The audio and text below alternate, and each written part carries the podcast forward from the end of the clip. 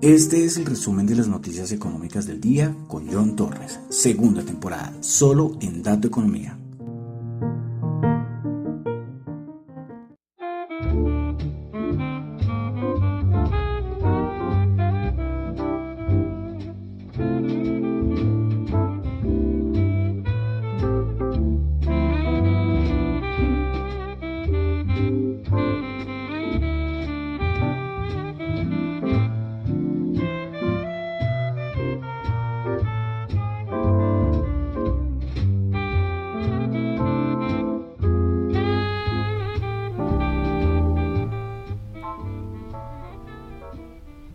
Muy buenas noches, son las 8 y 31 de la noche de hoy jueves 17 de marzo del año 2022. Mi nombre es John Torres y este es el resumen de las noticias económicas del día. A ver, tengo que mover un poco el micrófono porque creo que está mal cuadrado. Bueno, ahí creo que quedó mejor. Si escuchan algún ruido fue porque me tocó mover el micrófono. Bueno, quiero saludar a los que me escuchan en vivo en Radio Dato Economía tanto en la web como en la aplicación. Recuerden, Zeno Radio, la aplicación que está para Android y para iOS, ZENO Radio, Zeno Radio.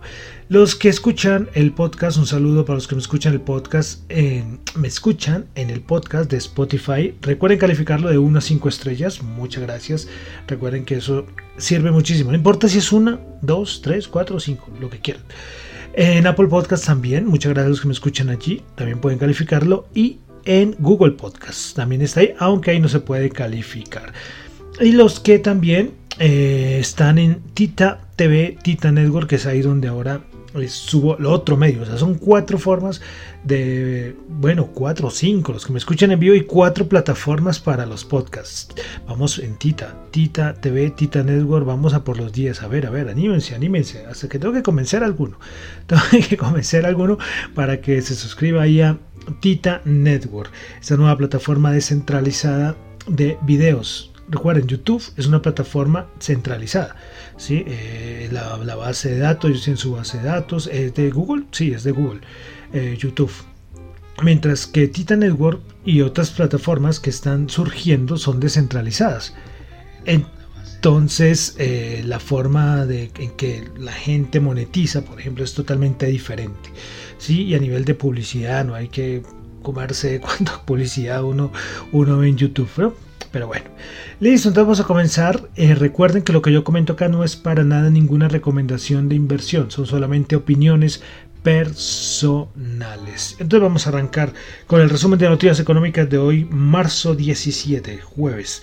Comenzamos con dato de inflación en Japón, dato interanual 0,9%. En Japón sí, desde hace mucho no tiene ese problema de, inflación. Eh, bueno, pasamos a la Europa, a la Europa, pasamos a Europa. Y es que hoy la OCDE sacó unos daticos diciendo que el crecimiento económico global será más de un punto porcentual, será, perdón, el, eh, repito, que me enredé. La OCDE dijo que el crecimiento económico global será al menos un punto porcentual más bajo este año debido a la crisis en Ucrania. La crisis podría sumar 2.5 2,5 puntos porcentuales a la inflación mundial. Y también la OCDE dijo que los bancos centrales deben estar preparados para intervenir si es necesario para garantizar el buen funcionamiento de los mercados financieros. Esto lo dijo la OCDE. Bueno, estamos en Europa y hoy salió, bueno, no sé si es de hoy, de verdad, no sé si es de hoy o de ayer, pero me pareció muy interesante traérselo a ustedes y es el Misery Index en la eurozona. Esto es un índice que relaciona el desempleo y la inflación. La idea es siempre tener un, índice de cierta manera de miseria lo más bajo posible. Pues los tres que tienen mejor eh, eh, indicador de miseria en la eurozona. Malta, que está más o menos como en el 7, eh, Países Bajos como en el 9 y Alemania como en el 10. Y los tres peores son Grecia con el 20, España con el 22 y Lituania con el 24. les traigo eso. Ahí, son, ahí aparecen todos los países, solo les nombré los tres mejores, los que están mejor posicionados y los tres peores. Tres peores, Grecia, España y Lituania. Bueno, continuamos en Europa, tuvimos dato de inflación el dato de inflación interanual 5,9%, se esperaba 5,8%. Recordemos que, recuerdan cuando en enero Lagarde dijo, no, es que nuestra meta es el 3% o el 2 algo.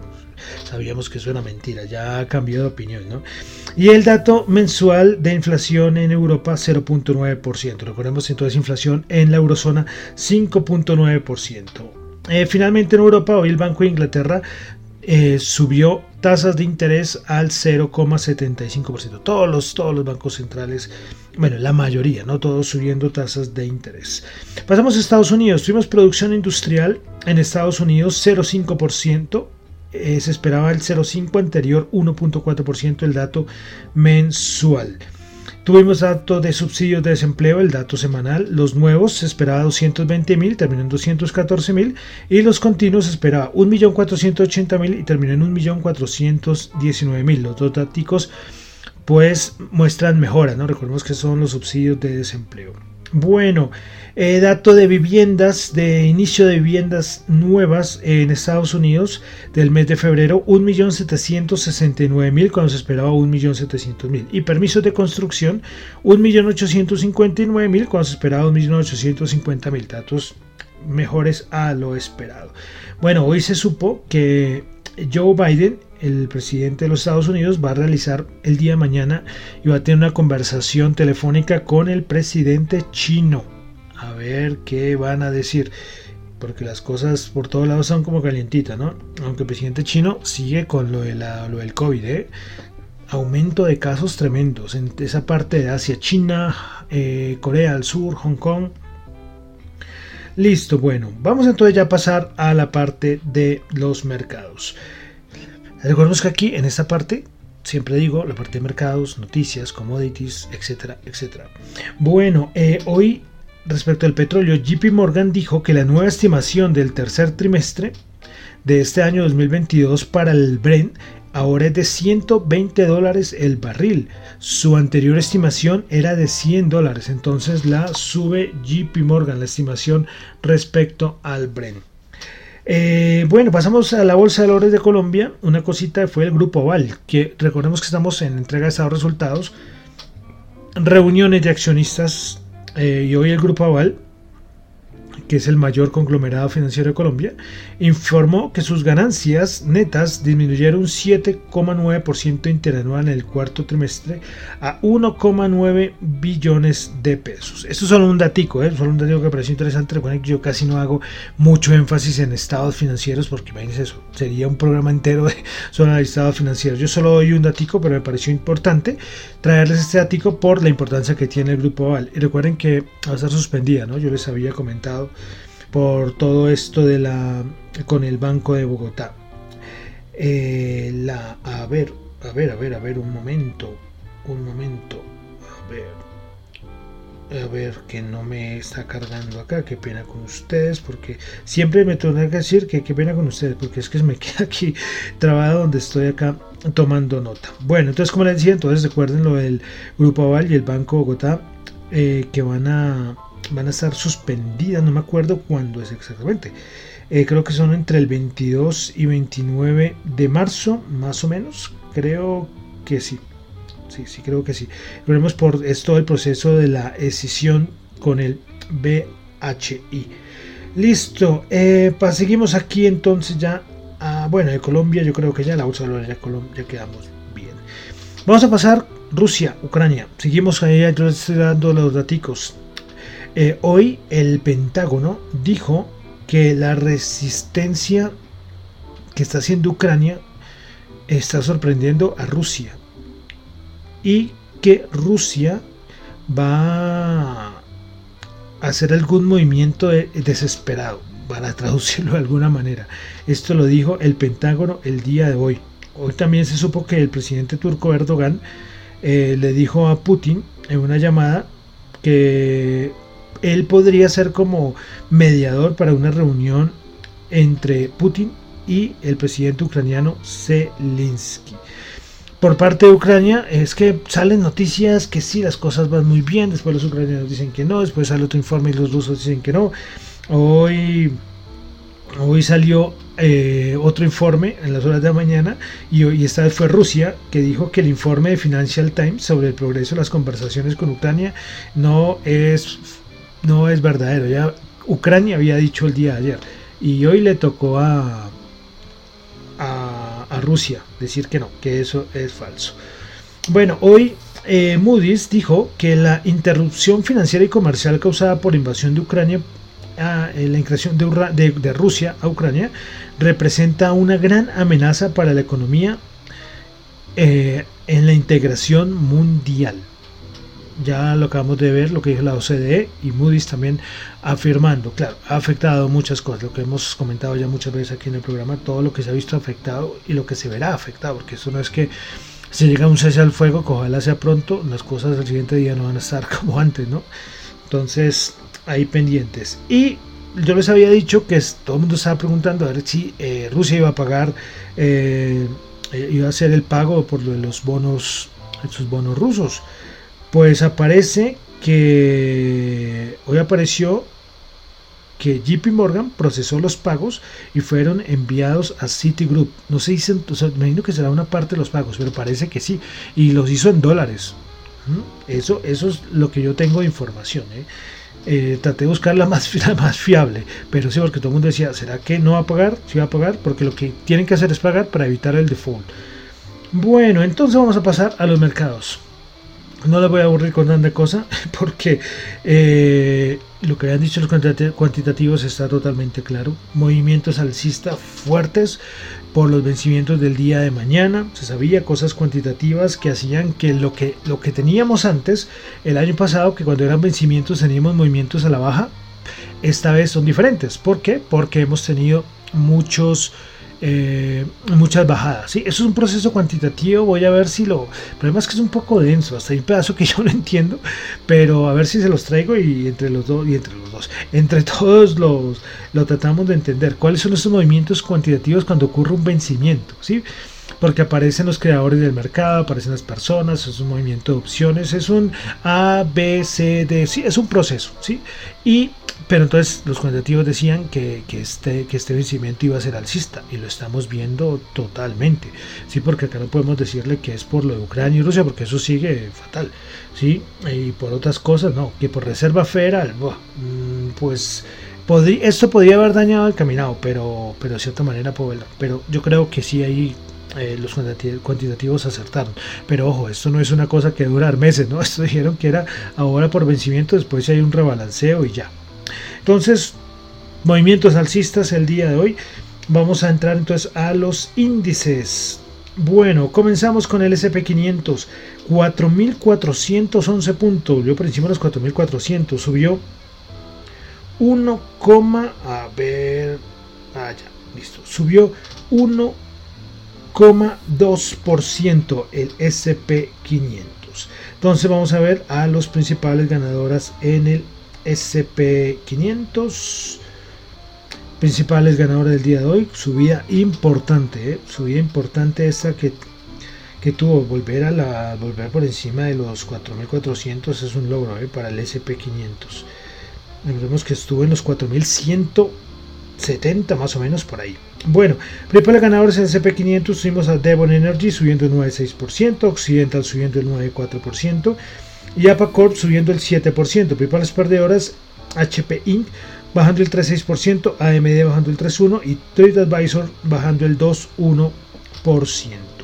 Vamos ahora con el mm, Dow Jones. El Dow Jones el día de hoy subió 417 puntos, 1,2%, 34.480 puntos. Principales ganadoras del día en el Dow Jones los 30 componentes del Dow Jones. Para ganadores tuvimos a Boeing subiendo el 5%, Nike subiendo el 4,8% y Salesforce subiendo el 4,8%. Para las perdedoras, Walgreens Boots bajando el 1,6%, Johnson Johnson bajando el 0,9% y Meranco bajando el 0,6%. Vamos ahora entonces a entrar al Nasdaq 100. El Nasdaq 100 que el día de hoy subió 161 puntos, 1,1%, 14.118 puntos. Principales ganadoras en el Nasdaq 100 tuvimos a Strike Holdings subiendo el 7,6%, Mercado Libre subiendo el 6,8% y DocuSign subiendo el 4,9%. Principales perdedoras, NetDays bajando el 8,8%, Pinduoduo bajando el 7,6% y JD.com bajando el 3,3%. Eh, escucharon las chinas de nuevo bajadas fuertes. Ayer subieron, es que subieron muchísimo. Ayer cuánto fue 40%, una cosa así. Y hoy bajadas, bajadas importantes. Bueno, y vamos a dar un repasito, un repasito a lo que es el VIX y la rentabilidad del bono a 10 años. Que recuerden que le estoy dando mucha importancia. Bueno, primero que todo el VIX el día de hoy 25,6, 25,6, bajó el 3,7% eh, y estos valores, a ver si me deja ver esto, no, no me lo deja ver, para ver, son valores que no se veían desde más o menos inicios de febrero, si no estoy mal. Sí, como inicios de febrero, no veíamos el VIX en 25,6. Y la rentabilidad del bono a 10 años. Bueno, la rentabilidad del bono a 10 años. Siempre he dicho que hacer esto en vivo no es fácil. ¿eh? Pues la rentabilidad del bono a 10 años en los Estados Unidos bajó el 0,3%, 2,18%. Pasamos a la bolsa de valores de Colombia. El MSCI Colcap subió 14.09%, 1.542 puntos. Principales ganadoras del día en la bolsa de valores de Colombia, Ecopetrol 4.8%, Éxito 1.7% y Caracol 1.3%. Principales perdedoras del día en la bolsa de valores de Colombia, Grupo Valor Ordinario bajando el 6.9%, Banco Bogotá bajando el 2.2% y Grupo Energía Bogotá bajando el 1.2%. Vamos a commodities, el WTI 103,5 subió 8,3, volvió a subir el petróleo. Brem 106.9 subió 8,9 dólares el barril. El oro 1942 subió 16 dólares la onza.